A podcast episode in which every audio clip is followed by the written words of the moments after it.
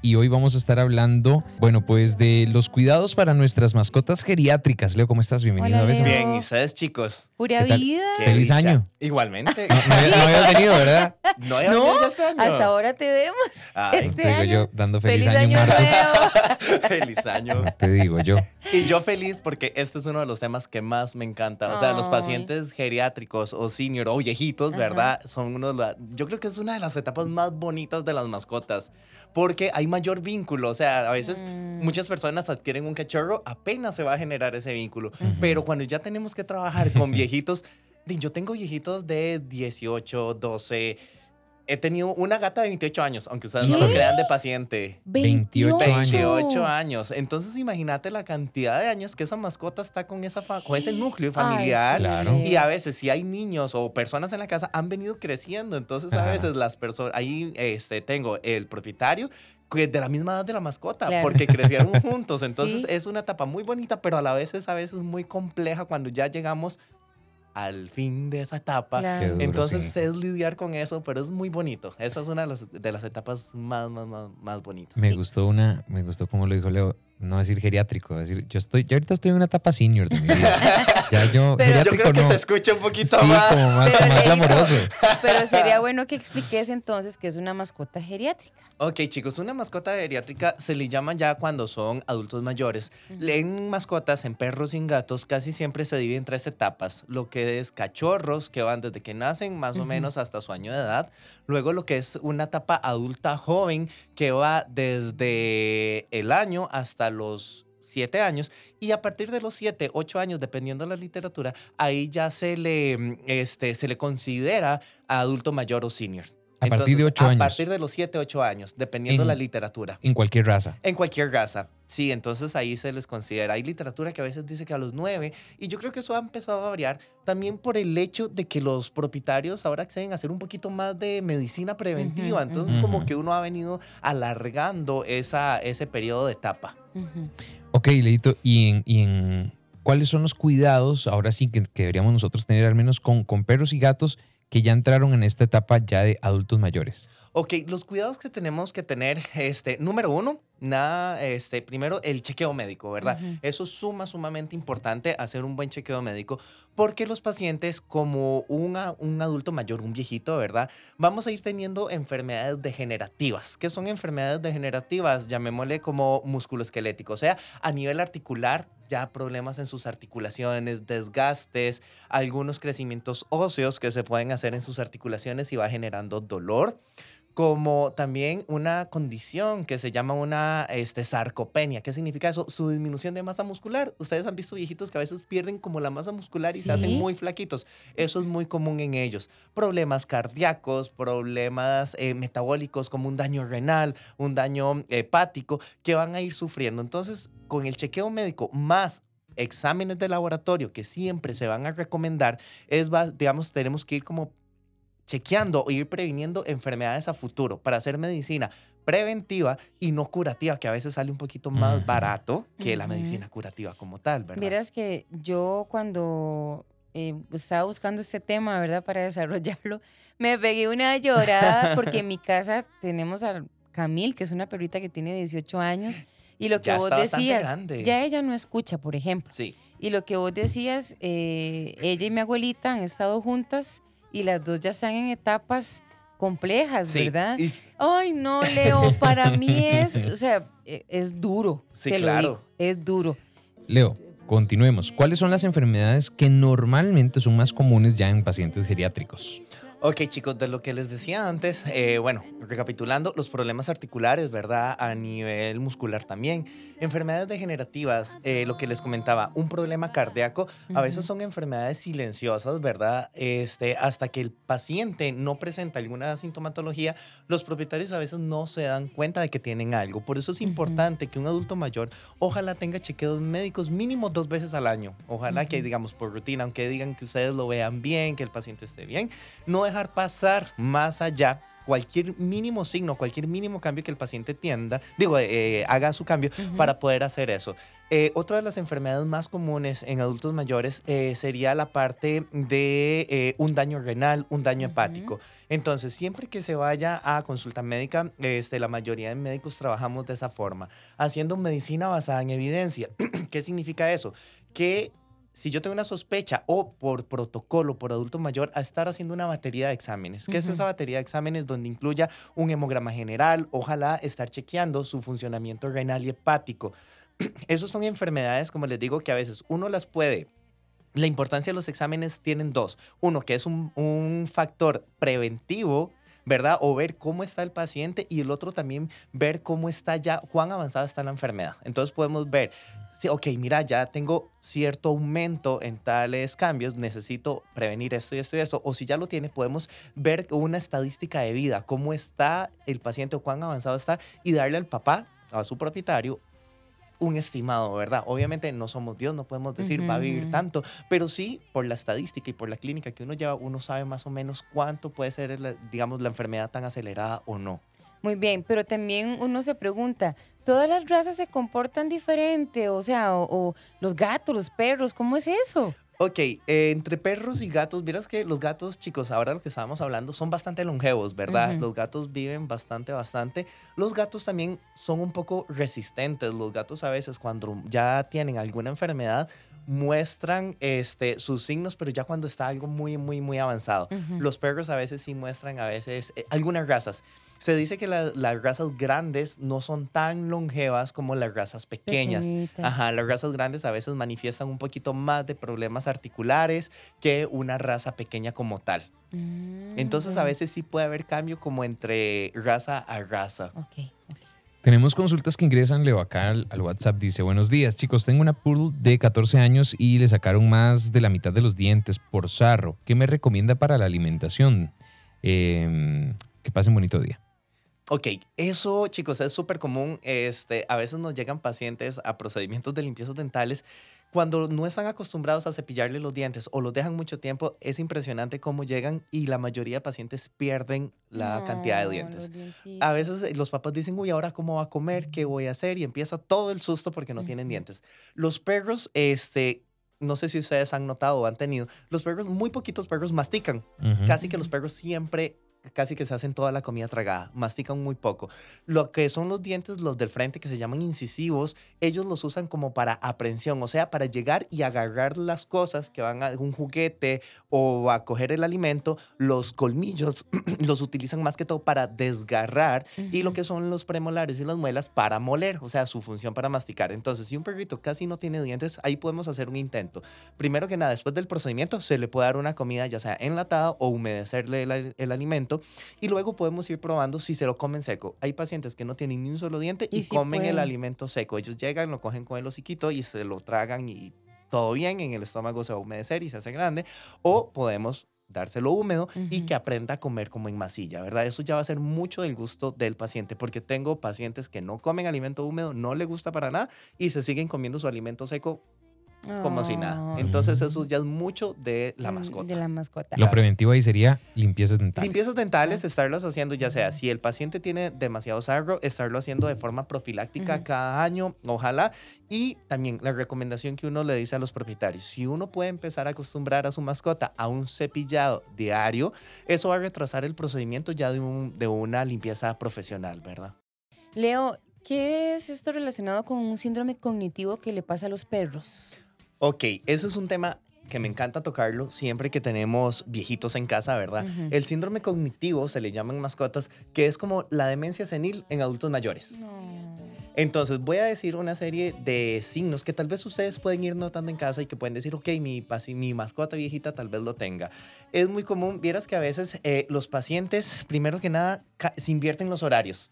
Son pacientes que a veces de día pasan durmiendo todo el día y, llegan los papás en la noche y empiezan y se activan y ladran, no duermen, o sea, se invierten los horarios por completo. Entonces, esos son signos que podemos ir notando. Otro signo muy común, a veces dicen los papás, es que me está dejando de comer y a veces es que ellos se les olvida comer. Pueden ir perdiendo lo que es el olfato, la audición, la visión. Entonces uno les pone su plato de comida y no llegan a comer. Porque a veces no huelen. No es porque Claro. no quieran, sino es porque no huelen. O no ven, ¿verdad? Entonces hay- he tenido pacientes que pierden a veces los tres sentidos o cuando no ven desarrollan demasiado lo que es la audición o el olfato. O a veces no escuchan y desarrollan la visión o el olfato. El olfato casi siempre es como el que se conserva más. Audición y visión son como los principales que van perdiendo. Entonces tenemos que estar como notando eso. Pacientes que empiezan a tener un caminado como en marcha o sin rumbo. Empiezan y caminan como en círculos o caminan de un lado para otro o son pacientes que se echan y a veces dicen es que se queda viendo como al horizonte. No se queda viendo fijo y ladra y ladra y ladra o se queda ahí y no hacen absolutamente nada.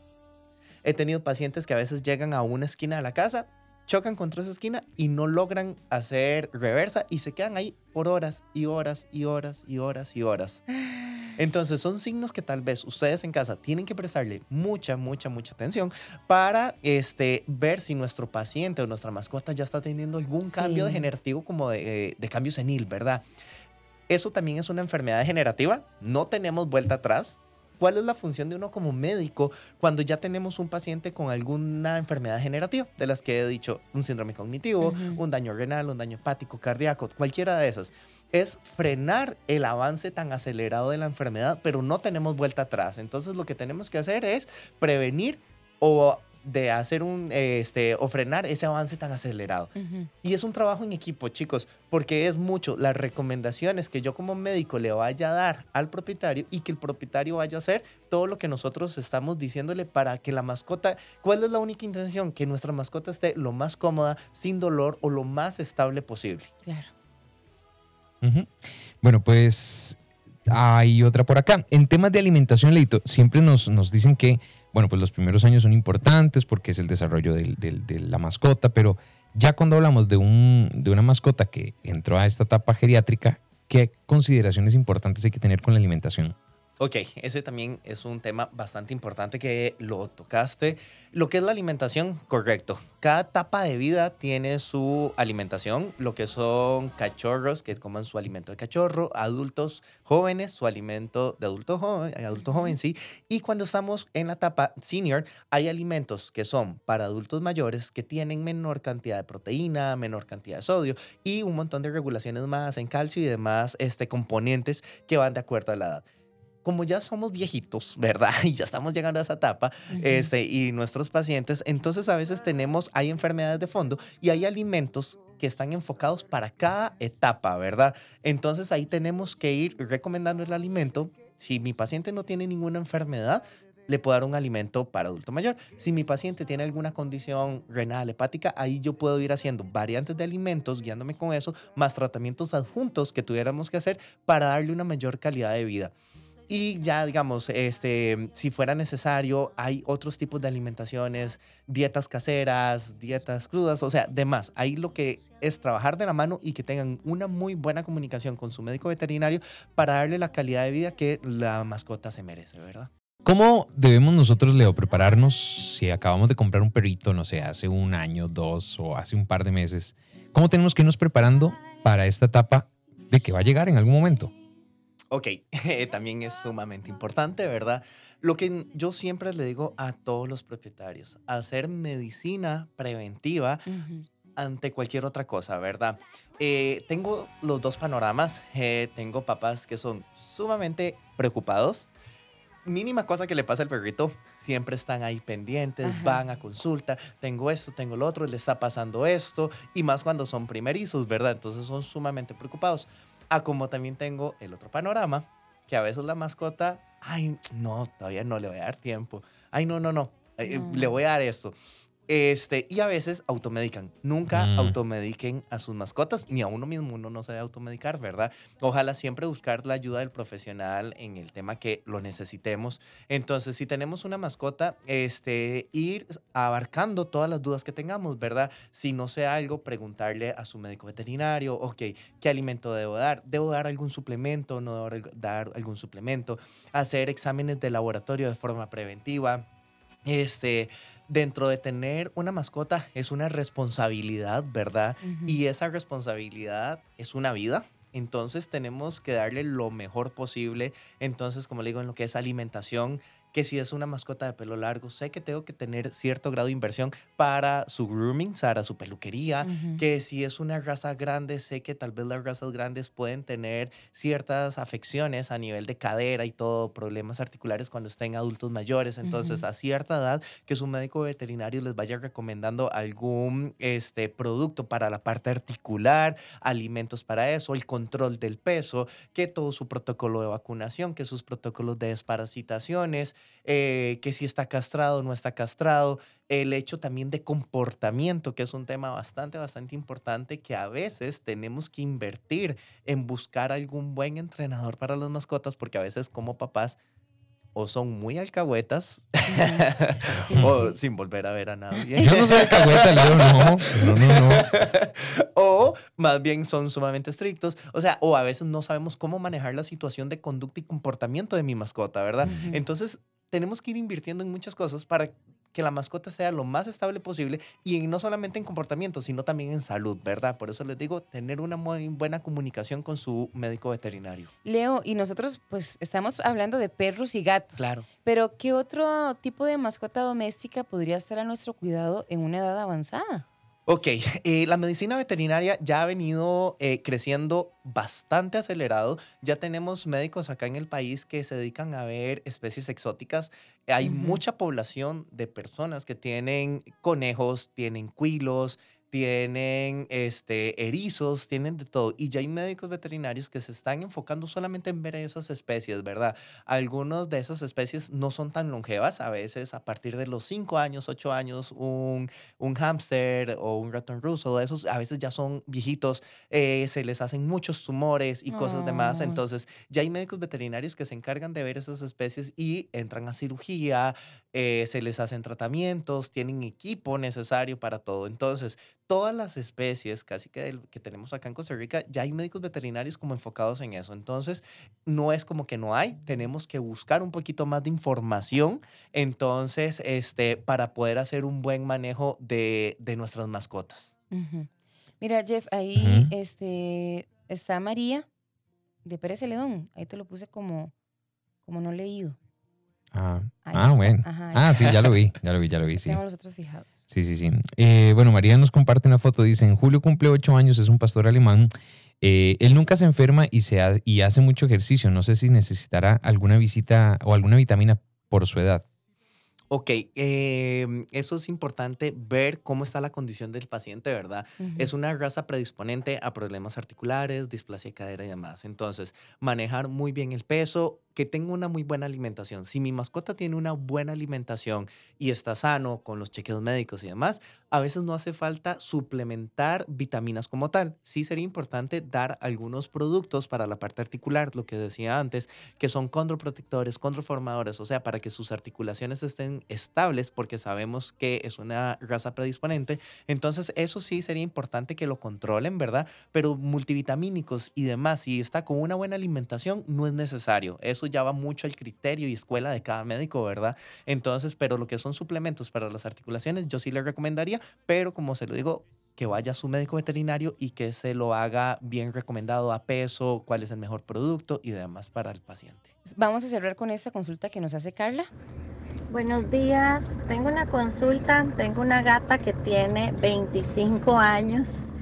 Ella está bien, está siempre en la casa, es eh, un poco activa dentro de lo que cabe para su edad, pero he notado que ha bajado de peso muy rápido. ¿Qué puedo hacer? ¿Qué, reco- qué- qué exámenes recomiendan para, para ver cómo está ella? Eh, porque físicamente ella está bien, pero uno no sabe qué puede estar pasando adentro de su cuerpecito, ¿verdad? Muchísimas gracias, buen día. Y ahí nos mandó la foto que te enseñamos y se ve preciosa. Ok, ya es toda una señora, ¿verdad? Sí. Son 25 años. Perdón, Sí, eso no aplica para todo, ¿verdad? cosita. Ok, eh, ya con esa cantidad de años, ¿verdad? 25 años, como lo dije anteriormente, ojalá que mínimo tenga dos chequeos eh, médicos al año, ¿verdad? Donde tenemos que estar valorando su condición física y muy importantísimo, eh, estar haciendo exámenes de laboratorio. Ojalá ver cómo está funcionando su hígado, su riñón. Casi siempre en adultos mayores, una de las enfermedades más comunes y que es silenciosa es un daño renal. Casi siempre cuando el daño ya está un poco más avanzado es donde los pacientes empiezan a presentar sintomatología que o también empiezan a bajar de peso y si ella dice que ha empezado a bajar de peso tenemos que ver si es por un factor nada más ya de edad, ¿verdad? Que a veces se vuelven un poquito más sedentarios, no hacen tanta actividad física, entonces su masa muscular va disminuyendo, Ujú. que si hay algún dolor articular de fondo, a veces por dolores articulares no quieren caminar más y al no caminar bajan su peso, bajan su masa muscular o que haya algo más de fondo, como les digo, un daño renal o un daño hepático. También enfermedades cardíacas, las enfermedades cardíacas son sumamente silenciosas, entonces estar haciendo un buen chequeo para que este, pueda vivir todavía más años, ¿verdad? Si ya tiene 25, he tenido pacientes, bueno, en- estadísticamente en Estados Unidos hay gatos de 35, 38 años que son bastante, Híjole. bastante longevos. Acá en Costa Rica ya la edad ha venido aumentando, ¿verdad? De pacientes adultos mayores. Entonces, eh, recomendación, que vaya a su médico veterinario, le haga un buen chequeo, exámenes de laboratorio, ojalá constantemente para poder darle una buena calidad de vida. Muy bien. Bueno, pues Leito, desgraciadamente el tiempo nos gana, nos apremia, pero ¿cómo se pueden poner en contacto con vos? Claro que sí, ahí nos pueden contactar a las redes sociales, en Facebook como Innovavet Clínica Veterinaria, en Instagram aparecemos como Innovavet CR y los números de teléfono sería el 4030-2561 y el 6334-6021. Muchas gracias, Leo. Chicos, Pura vida. gracias a ustedes y nos vemos en la próxima, ¿verdad? Pero Así lástima será. que el tiempo se pase sí, demasiado muy rápido. rápido.